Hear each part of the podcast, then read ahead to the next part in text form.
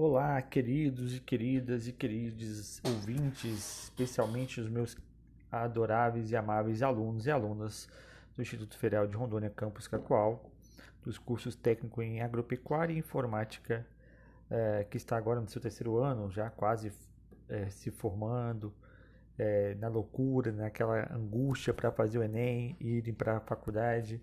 Estamos aqui solidários a esse sofrimento, a essa dificuldade que vocês encontram nesse momento, ainda mais num período como esse nosso, né? É, vivendo uma pandemia que parece nunca ter fim, ainda mais no nosso país, mas que tenhamos fé, é, tenhamos é, tranquilidade e paciência para poder termos segurança para retornarmos a uma vida minimamente normal. Né? Estamos aqui nesse nosso terceiro episódio é, do História Minutos desse ano, dessa temporada 2021, para falar sobre a terceira parte do período monárquico brasileiro, agora o período mais longo, o segundo reinado, que foi de 1840 a 1889. Né? E aqui para poder ajudar um pouquinho na própria é, é, estrutura, na própria explicação, que a gente promete não vai ser tão demorado tão é, longo, é, nós vamos falar, fazer uma, uma divisão didática criada por mim mesmo, tá? É, entre 1840 e 1850 a gente vai chamar de período tutelado. Por que tutelado? Porque é o período que Dom Pedro II é muito jovem, poucas iniciativas toma de frente, que ele ainda está rascunhando ali a sua característica como um monarca que passa a ser a partir de 1850, quando grandes decisões são tomadas. E aí passamos a perceber Dom Pedro mais organizado, mais à frente e até mais, em certo sentido, autoritário nesse sentido. Né?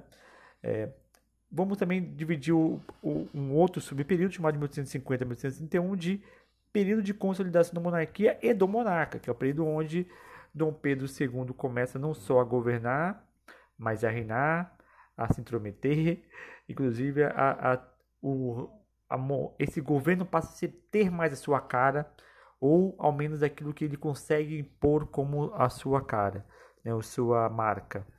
E por fim, o período final, 1871 a 1889, nós vamos chamar aqui de período de crises políticas e crescimento econômico, por um lado, mas é o período que nós vamos aqui utilizar o termo utilizado pelo historiador é, José Maurício de Carvalho, né, que é onde começa o divórcio entre bar os barões e o rei, né, onde a monarquia começa já a declinar, ter suas crises políticas mais graves e encaminhar então para o seu fim, até que em novembro de 1839, uma, um golpe né, capitaneado por militares, é, apoiado por elites políticas, principalmente do, de São Paulo, e vão tomar o poder, depor o monarca e impor uma república, no que o próprio José de Carvalho comenta no livro chamado Os Bestializados, que a população em si é, assiste bestializados o processo dessa mudança e pouco entende o que está acontecendo de fato.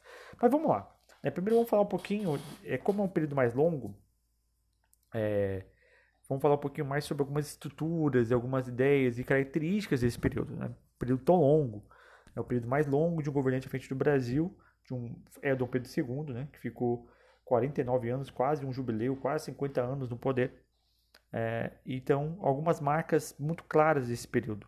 Primeiro, por mais que tiveram, tivemos crises, problemas, guerras, mas é um período marcado por uma estabilidade política interna, no sentido de não haver tantas rupturas ou mesmo divisão, divisões claras, mesmo entre as elites políticas. Né? Tivemos revoltas mais pontuais, é, por exemplo, a, a, própria revolta, a Revolução Farroupilha termina em 1845, nós vamos ter uma, uma revolução é, em 1848 de cunho liberal em Pernambuco, mas que vai ser rapidamente pacificada. Enfim, você vai ter muitas dessas revoltas, mas muito pontual e rapidamente sufocadas, demonstrando a estabilidade política do período. É, vamos ter um certo crescimento econômico, principalmente entre 1840 e 1870. Por quê? Porque o novo produto, uma nova, vamos colocar né, o termo mais atual, commodity, é, surge no Brasil, começa a ser amplamente é, é, é cultivada, que é o café, que passa a ter um grande valor no mercado internacional, é, que vai coincidir muito com a expansão da, da industrialização. O café que é utilizado primeiramente muito como uma bebida chique, muito corpada, é, é, até as cafeterias muito famosas de Paris, de Londres, né? e mas um pouco a pouco ela vai também entrar na dieta alimentar dos trabalhadores operários, né? Da, das, das nações é, é, que vão apostar muito na industrialização. Então você vai ter um grande crescimento econômico, por quê? Porque o Brasil vai ser o grande produtor de café do mundo. Né? Então entre 1840 e 1870 vai ter um boom enorme. Até a final da década de 70, 1880, você tem um, um problema de uma grande crise econômica mundial que vai trazer também consequências para o Brasil e para o nosso café. Não se compara às crises que vão vir no século XX, mas é uma crise sistêmica do capitalismo que vai trazer umas certas dificuldades justamente no momento mais frágil da monarquia. Né? Você vai ter uma outra característica muito, muito importante, eu gosto muito de frisar, que é o imperialismo regional do Brasil. O Brasil vai invadir o Uruguai, Argentina e o Paraguai.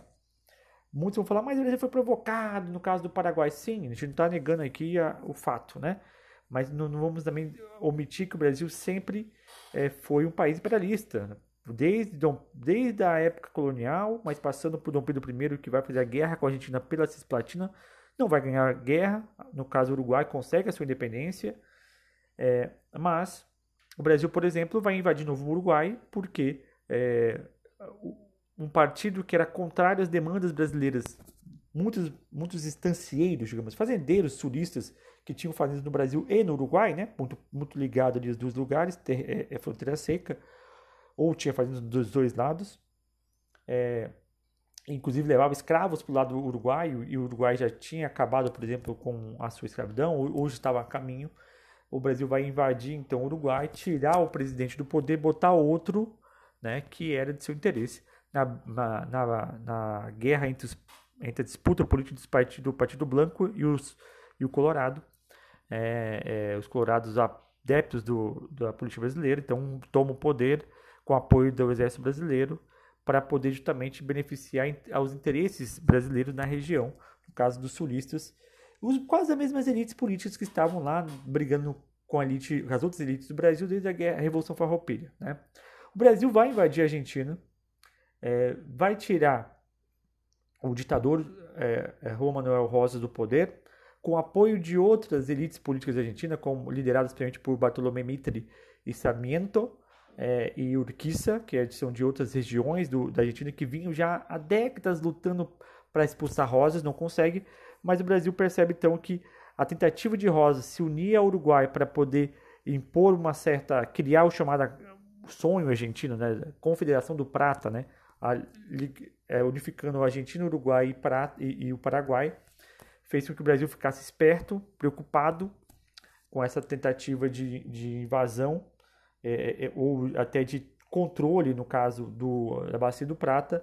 O Brasil então invade a Argentina com apoio de elites políticas da Argentina, como eu falei, né, de outras províncias, como os líderes locais como Urquiza, Sarmiento e Mitre, destrona Juan Manuel Rosas a partir então aí começa o período mais até democrático, republicano, vamos dizer assim, argentino, né? Mitre passa a governar, depois Sarmiento, tem o período de Urquiza que vai, vai ser mais caudilho, vai ser mais autoritário, vai ter um lado muito mais é, de ditador, mas ainda aceita e, e, e, defende um pouco mais as instituições argentinas. Então, a gente pode até colocar nisso. O Brasil invadiu para poder tirar um ditador, mas não pelo interesse humanitário da coisa, mas sim por interesses políticos brasileiros que via possibilidade de afronta ou até mesmo de crises políticas locais. E a grande intervenção brasileira, tudo bem que provocado, vai ser na guerra contra o Paraguai. O Brasil vai se aliar justamente a, a Uruguai e a Argentina. Olha a coincidência, né? Dois países que recém havia destronado os seus, os seus presidentes, colocado no poder com apoio do Brasil, presidentes alinhados ao Brasil, né? vão fazer guerra contra o Paraguai, vão vencer a guerra depois de longo tempo, vai ser um, vai ser um período muito difícil para o Brasil, de muito desgaste, de desgaste político é, e econômico e militar, né? Então isso é importante. E vamos falar mais um pouquinho sobre a Guerra do Paraguai mais um pouco, porque ela é muito chave para entender a história do Brasil.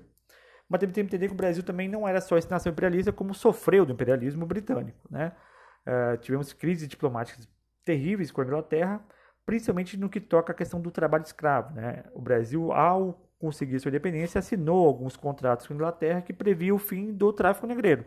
E o Brasil tentou, dentro das suas possibilidades, empurrar isso com a barriga e, e gerando até a crise diplomática. Por exemplo, a Inglaterra vai engrossar é, a voz para o Brasil vai aprovar leis que pode, por exemplo, afundar navios ou capturar navios negreiros em águas brasileiras.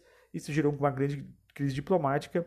Outras crises menores fez, inclusive, o Brasil passar anos sem relações diplomáticas com a Inglaterra. E é curiosidade, na Inglaterra, que era governada por, pela rainha Vitória, que nada mais nada menos que era parente de Dom Pedro II, né? Uma espécie de, de tia distante, eu não me lembro se era tia ou era prima, mas enfim, é importante a gente pensar nesse, nessa lógica também, tá?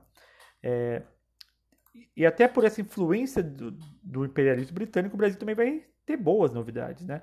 Vão chegar estradas de ferros, locomotivas, que vão facilitar a comunicação num país tão gigante do Brasil, apesar de que essas primeiras iniciativas ficaram muito vinculadas ao, ao litoral, né? A Rio de Janeiro, São Paulo, uma parte do Nordeste vão receber essas primeiras estradas de ferros e locomotivas. Alteração de, da, da energia, que era muito feita ainda as lamparinas a óleo de baleia vão ser colocadas outro tipo de energia mais inovadoras nas cidades. Calçamento das cidades do Rio de Janeiro, que vai ser muito reformada, começa ali uma sucessão de reformas que vai até o período republicano no Rio de Janeiro para se transformar numa grande cidade atualizada, civilizada, né? E o, e a, o Rio de Janeiro, sendo a corte do Brasil, apesar de que era uma corte que tinha ali algumas ruas com ares civilizatórios, mas ela é uma cidade é, manchada pela escravidão, é, pelo trabalho escravi dos escravizados. A gente não pode esquecer isso nunca. Né? E além disso, você vai ter os movimentos abolicionistas, principalmente da luta dos negros e das negras pela sua liberdade, movimentos que vai ganhar pelo popular e também político. Né? Você vai ter a chegada de imigrantes europeus numa política de embranquecimento da população brasileira. Enfim, você vai ter vários desses, desses pontos que é importante a gente, a gente lembrar. Mas para poder não se perder, né, que a gente está falando um pouquinho, sobre o período de 1845 a 1870 de estabilidade política, o Brasil, após 1845, pacifica a maior parte das revoltas internas, somente a, a, a Revolução Pernambucana, 1848, ali que vai, vai trazer uma, uma, algum tipo de ameaça para essa pacificação interna, mas a partir de então é uma certa estabilidade é, política no Brasil até 1870, até o final da guerra contra o Paraguai.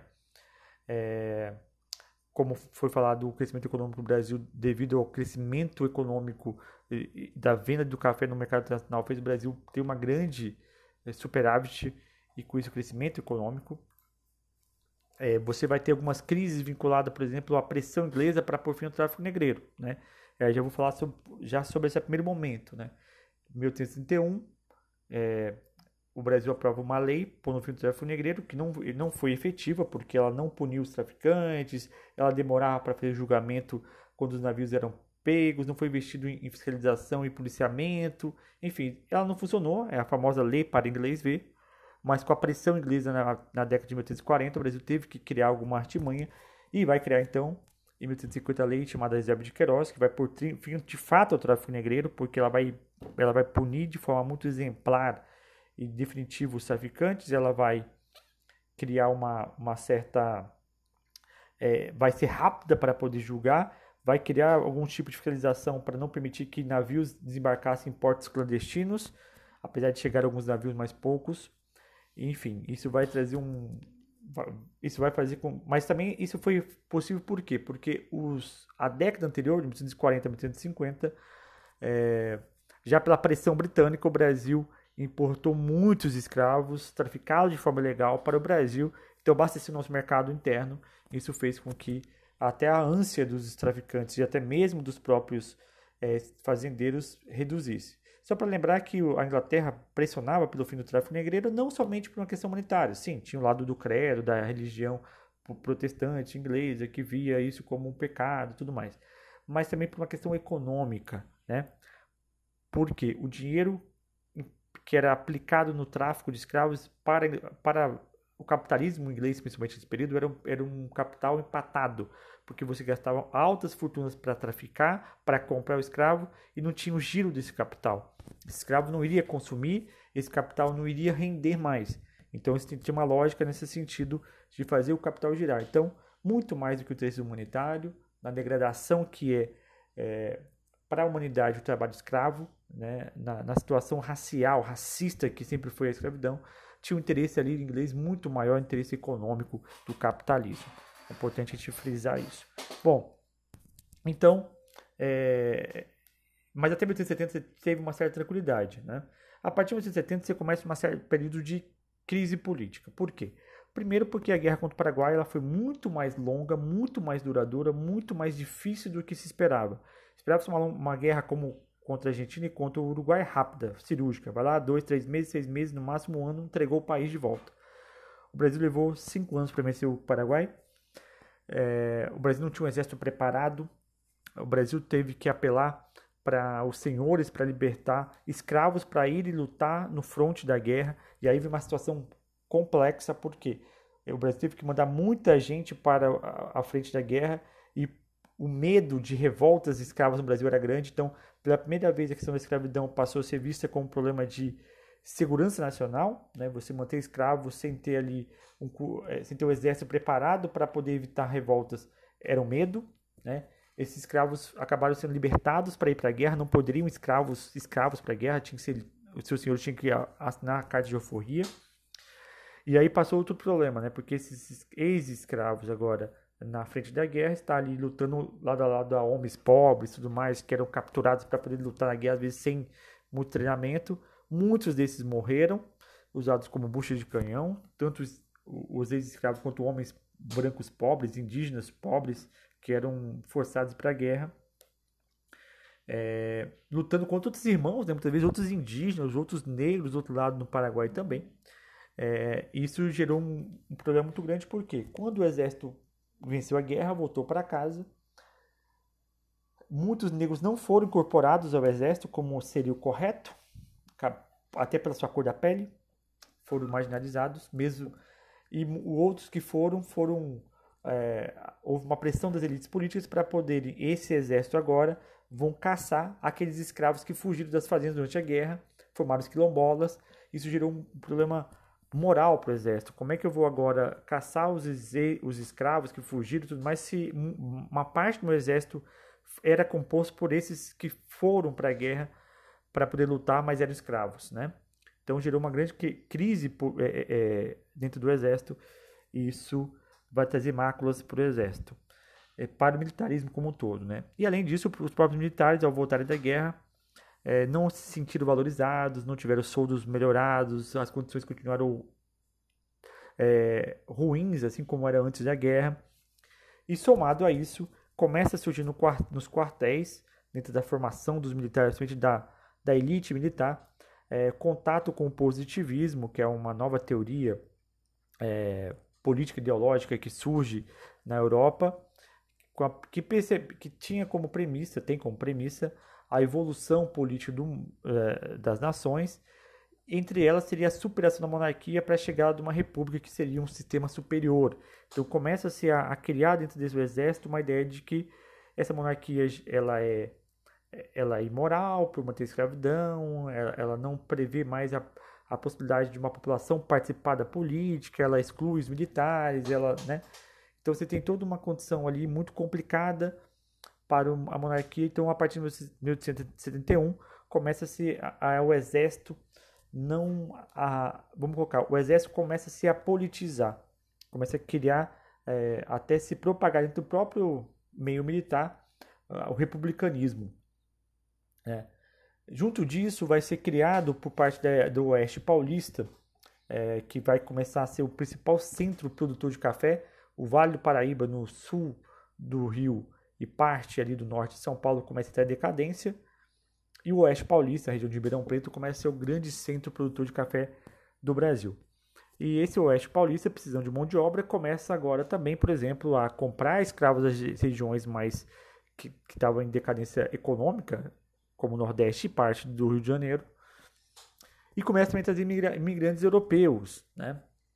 E além disso, essa elite política paulista sempre se sentiu mais desprivilegiada na relação política entre Rio de Janeiro e Nordeste. Então essa elite vai, então, em Itu, em 1870, criar o Partido Republicano Paulista. E tem um outro ingrediente que vai ajudar nessa crise política que começa agora e que o José Mourinho de Carvalho chama de o divórcio entre os barões e o rei. Né? que é a aprovação da lei do ventre livre, né? Pressionado Dom Pedro II, pós-guerra do Paraguai, pela situação que foi, libertar os escravos e tudo mais e tal, o Brasil também era o único país que não tinha até então criado uma lei que pusesse, pelo menos, criasse uma data para o fim da escravidão no mundo ocidental. Né? A maior parte dos países republicanos da América já não tinha mais escravidão. Os Estados Unidos travaram uma guerra civil cinco anos antes e aboliram a escravidão. Só Cuba permanecia ainda como país de fato escravista ainda, né? escravocrata, na verdade. É, mas já estava criando uma lei para libertar ali uh, os ingênuos, para acabar com a escravidão a médio prazo. E o Brasil não tomava essa decisão. Né? Então, o Dom Pedro II aí aparece um pouco mais a mão do imperador, acaba é, é, apoiando né, a, a, aprovação da lei do ventre livre, mais timidamente que foi, afinal nem ele assinou, ele estava na Europa já.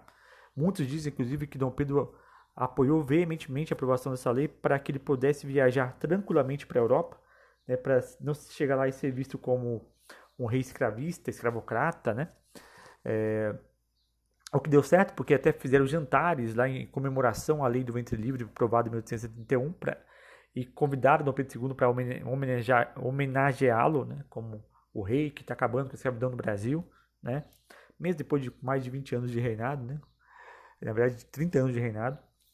É, então tem essa situação e essa lei aprovada, apesar de que ela não funcionou de forma eminente, ela não acabou com a escravidão, nem libertou os filhos das escravas a partir dos 12 anos de, de forma é, é, rápida, porque ela previa que a partir daquela data que passaria a valer, e a partir de, e quando chegasse aos 12 anos, o senhor tinha duas opções: manter esse, essa criança dos 12 até os 21 como escravo, ou solicitar do Estado, do Estado Imperial, uma indenização. E para isso foi criado um fundo emancipacionista, né, um fundo para emancipação dos escravos, para libertação dos escravos, para pagar essa liberdade, que nunca funcionou muito bem. Foi funcionar lá no final da década de 80 já com apoio popular, que vai começar a doar dinheiro para esses fundos para poder libertar os escravos. Enfim, mas essa lei garantia, por exemplo, que um juiz colocasse um, um valor para a euforia, para a liberdade dos escravos e também proibia que as famílias escravas fossem separadas. Isso fez com que os senhores olhassem para o império com aquele olhar, hum, não sei mais se me serve tão bem. Naquela roupa já está meio justa, já está meio. Então, e essa, e essa ida de Dom Pedro para a Europa no momento da aprovação dessa lei também foi mal interpretada por parte da, da elite. Mas mesmo assim a elite achava que estava tudo bem, né? Tanto é que a monarquia durou mais quase 20 anos. Mas ali, segundo José Moura de Carvalho, apresenta primeiro sintoma de divórcio entre, essas, é, entre as, a, as oligarquias rurais, monocultores, escravocratas e, o, e, o monarca, e a monarquia, no caso, principalmente o imperador. Né? E só para falar que essas próprias elites já se preparavam de uma forma ou de outra para que isso acontecesse. Em 1850 ainda, quando foi aprovada a lei de tráfico negreiro, foi criada a lei de terras, que dificultava e muito a aquisição de terras por parte da população pobre ou até mesmo da, dos ex escravos. Né? Ela colocava um valor mínimo para a aquisição de terra, não poderia ter ocupações irregulares, no caso assim, é, é, de uma forma sem ter mediação do Estado, e aqueles que tinham terras que tavam, já tinham ocupado territórios tinham direito de poder regularizá-las a preço baixo, ou seja, garantiu que aqueles senhores já tinham muita terra conseguissem registrar mais terra ainda, alegando que era deles. Então, é, isso fez, demonstrou o tamanho e a dificuldade enorme em relação a própria é, criação do, de uma lei que permitisse, por exemplo, uma reforma agrária mínima, acesso à terra da população mais pobre, aos, aos ex-escravos. Ou seja, então o Brasil foi preparando para libertar os escravos da maneira mais nefasta e mais é, é, excludente possível. Ou seja, a ideia era só dar liberdade, mais nada. Ah, mas liberdade é muito, é muito, mas uma população que foi marginalizada durante séculos, sem ter acesso à renda, a trabalho e à terra, é você realmente é, apenas demiti-la e não somente dar sua liberdade, né? É, ou seja, não, não foi pensado nenhum tipo de inclusão dessa população, certo? Bom, então você tem essa situação muito muito clara que começa então a partir disso aí. E outra questão que vai começar também a pesar é somente a crise sucessória. Né? Então Pedro II não tem um filho homem, só filhas mulheres no caso, duas filhas, Leopoldina e a Isabel, que é, uma, a, que é a Isabel que era mais velha, a herdeira do trono, que casou com um francês, que é de uma linhagem muito periférica da nobreza francesa, é, enfim. E a princesa Isabel não era muito bem vista por parte das elites políticas também. Então você tinha uma crise sucessória. Quem que vai herdar o trono do pós-Dom Pedro II? E além disso, você tem essas situações colocadas. Né? Então, em cima disso, o império foi entrando em decadência, né? A, o avanço do abolicionismo, o apoio de, de elites políticas é, muito poucos, né? De alguns, nem de elites políticas, vou corrigir, de membros das elites políticas, como Joaquim Nabuco, como André Rebouças, enfim, um ou outro político que acabaram apoiando e, e que eram e acabaram se aproximando da família real, foi desgastando ainda mais a família real diante das elites políticas que não queriam que a escravidão acabasse daquele jeito e principalmente que a escravidão acabasse sem ter uma indenização para os senhores, né? Não para os escravos, tá, gente? Queriam para os senhores. Enfim, resumindo, após toda essa, essa situação, a, a, monarquia foi entrando em decadência. Na década de 80 veio uma crise internacional do capitalismo, que eu já falei, cíclica. Isso deu uma atrapalhada na própria venda do café, o que gerou crises econômicas dentro do Brasil. A própria elite política vinculada à produção de café acabou também tendo a, a sua decadência.